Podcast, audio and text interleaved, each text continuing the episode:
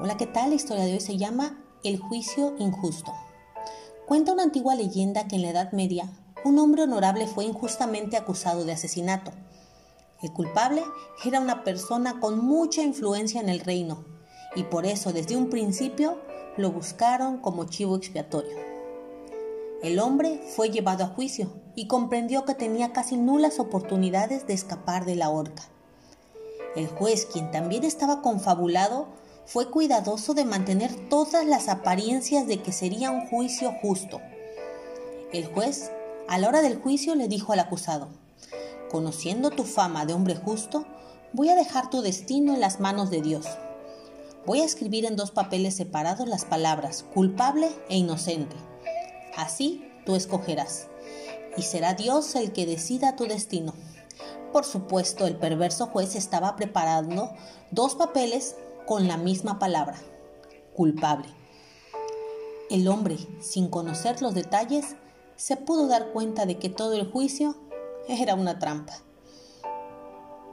Cuando el juez lo llamó a tomar uno de los papeles, el hombre se paró enfrente de él, respiró profundamente y se quedó en silencio unos segundos, con los ojos cerrados. Cuando los asistentes en la sala comenzaron a impacientarse, abrió los ojos, sonrió y tomó uno de los papeles. Se lo metió a la boca y se lo tragó rápidamente. Sorprendidos e indignados, los asistentes le reclamaron, ¿Pero qué has hecho, hombre? Ahora, ¿cómo vamos a saber cuál era el veredicto? Es muy sencillo, dijo el acusado. Es cuestión de leer el papel que queda y sabremos lo que decía el que me tragué. Con una evidente molestia, el juez tuvo que liberar al acusado y jamás volvieron a acusarlo injustamente. Esta historia nos enseña que por más difícil que nos parezca una situación, nunca debemos dejar de buscar una solución en lo que nos está pasando. En ocasiones creemos que estamos en un callejón sin salida.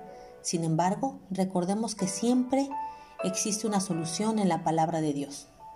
Cuando tú dices, no sé qué hacer, Dios te dice, yo te guiaré.